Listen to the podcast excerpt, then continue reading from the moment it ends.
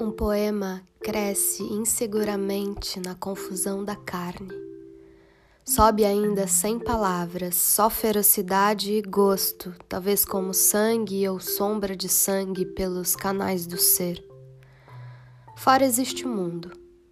Fora a esplêndida violência ou os bagos de uva de onde nascem as raízes minúsculas do sol. Fora os corpos genuínos e inalteráveis do nosso amor, rios, a grande paz exterior das coisas, folhas dormindo o silêncio, a hora teatral da posse. E o poema cresce tomando tudo em seu regaço.